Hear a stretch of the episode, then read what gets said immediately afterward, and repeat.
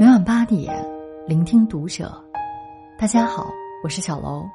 今天小楼跟大家分享的文章来自作者水门佑。海南的二十八岁伴娘猝然离世，嘉宾举动令人愤怒，求求你们快收手吧！关注读者微信公众号，和你一起成为更好的读者。快到春节了，聚餐多了。因为喝酒而引发的悲剧也逐渐增多。最近有一个新闻引起了大家的关注：张家口一男子跟同事一起喝酒，不小心喝高了，他踉踉跄跄回到小区，结果找不着家门，在户外睡了一宿。冬天的晚上气温很低，几乎泼水结冰。等到被发现时，男子的手脚已经冻僵，没有一点知觉。医生说，他的四肢可能保不住了。都说喝酒误事，其实，喝酒不仅会误事，无节制的饮酒更会让人赔上性命。就在十二月初，福建一男子饮酒过量导致死亡。当天晚上是公司年会，一群人推杯换盏。好不高兴，殊不知，危险正悄悄靠近。一个男子喝得不省人事，聚会还没结束就瘫在了地上。同事以为男子只是喝多了，就把他拖出了酒店，送回了家。男子一到家就趴在床上睡了过去。凌晨四点，男子的妻子醒来，发现丈夫情况有些异常，可惜为时已晚。男子再也没能睁开眼睛。为了一口酒伤害自己的身体，甚至还要冒着失去生命的风险，真的值吗？肯定没人觉得值。那么，为什么还有那么多人倒在酒桌上呢？其实，很多人喜欢把感情放在酒里，感情深一口闷，感情厚喝个够，感情浅舔一舔。劝酒的礼仪五花八门，但本质都一样。我敬酒，你必须喝，不喝就是你不对。前几天，浙江发生了一起聚众斗殴，缘由还是劝酒。晚上十一点多，有两桌人在吃饭，期间还相互敬酒。不久，其中一桌人吃完离开，谁知二十分钟后，原先离开的一桌人又冲进饭店。二话不说，抡起板凳就打另一桌的人，场面十分混乱。原来两桌人本互不认识，其中一桌人中，吴某在喝酒间隙，发现隔壁桌是自己的贵阳，发现隔壁桌是自己的贵州老乡，所以跑去敬酒。但隔壁桌已经有人喝多了，不想再喝酒，就婉拒了吴某的好意。谁知，他们的做法却激怒了吴某。原本吴某一行人已经离开，但想起自己敬酒被拒绝，吴某还是怀恨在心，所以就借着酒劲儿，带着自己的朋友又杀了回来。就这样，吴某一行人为了劝酒，把自己劝进了监狱。劝酒，古已有之，但意义不可同日而语。以前粮食不够吃。酿酒是奢侈的行为，所以酒是精华，是珍馐。那时候自己舍不得喝酒给客人喝，是好客，又怕客人不好意思喝，所以要劝酒。但如今温饱早已解决，酒不再是奢侈品，再抱着所谓的劝酒文化就太不合适了。更何况，很多人劝酒是为了把你灌醉，看你的笑话。海南一个婚礼现场上，一位男宾客非要和伴娘喝酒，并给伴娘倒了满满一杯。在一群伴郎的起哄中，男宾客喝掉了一瓶酒，伴娘也跟着喝了一整杯。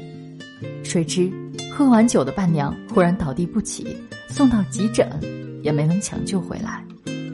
随着酒杯变空，二十八岁的生命也走到了尽头。在最重要的日子闹出人命，其实是借劝酒之名行害人之实。喜爱喝酒的人大多认为，劝酒是一种文化，但有太多的人都为此付出了巨大的代价。想必每个人都听过“适量喝酒有益健康”这一理论，但其实根本没这回事儿。有数据显示，中国每年约有七十万人因喝酒致死，其中六十五万为男性。世界著名医学杂志《柳叶刀》做过研究，最后证实，喝酒对健康没有任何好处。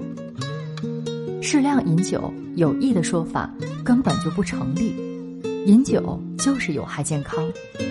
有专家证实，酒精摄入与七种癌症有关，还与多种心血管疾病有关。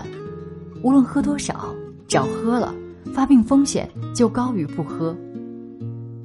曾奇峰老师的一个教官朋友曾给他讲过一个故事：一个德国年轻人刚从外交学院毕业，就被派遣到德国驻中国大使馆上班。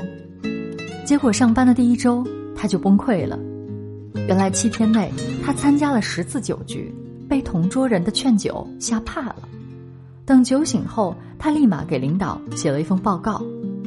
报告中提了两个建议：一，派遣之前。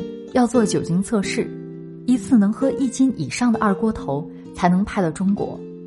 二，如果派遣到中国工作，喝酒导致身体出现问题，应按工伤处理。听起来可能有点夸张，但也说明了劝酒文化的根深蒂固。很多劝酒者在劝酒时，往往会理直气壮地说：“酒量是练出来的。”如果你酒量好，他们就忽悠你，你可不是这个量啊，晚上晚上。如果你喝慢了，他们就嘲讽你，养鱼呢。如果你喝不动了，他们就道德绑架你，是不是不给面子？但是劝你喝酒，真的就是代表尊敬你吗？很显然，并不全是，尤其是不顾你的身体和想法，一个劲儿拼命劝酒的人。肯定不是真的尊敬你。感情深不深，跟一口干不干真的没多大关系，大家都心知肚明。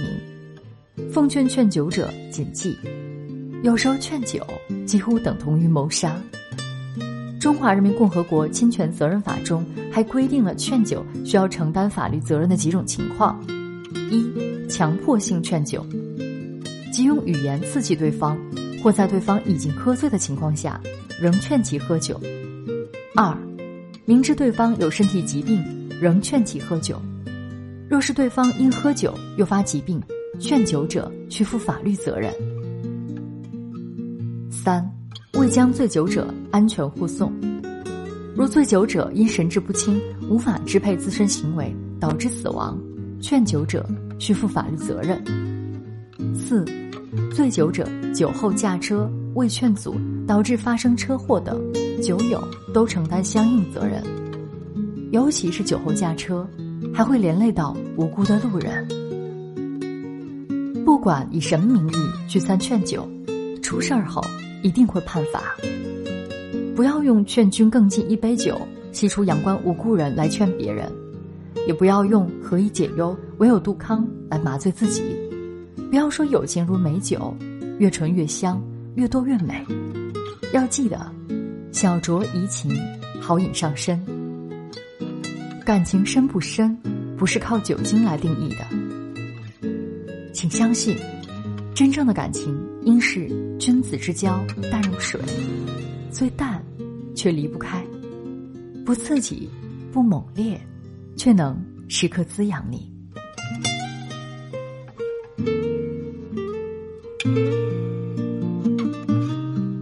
期节目到这里就要结束了，感谢大家的收听，我们下期再会。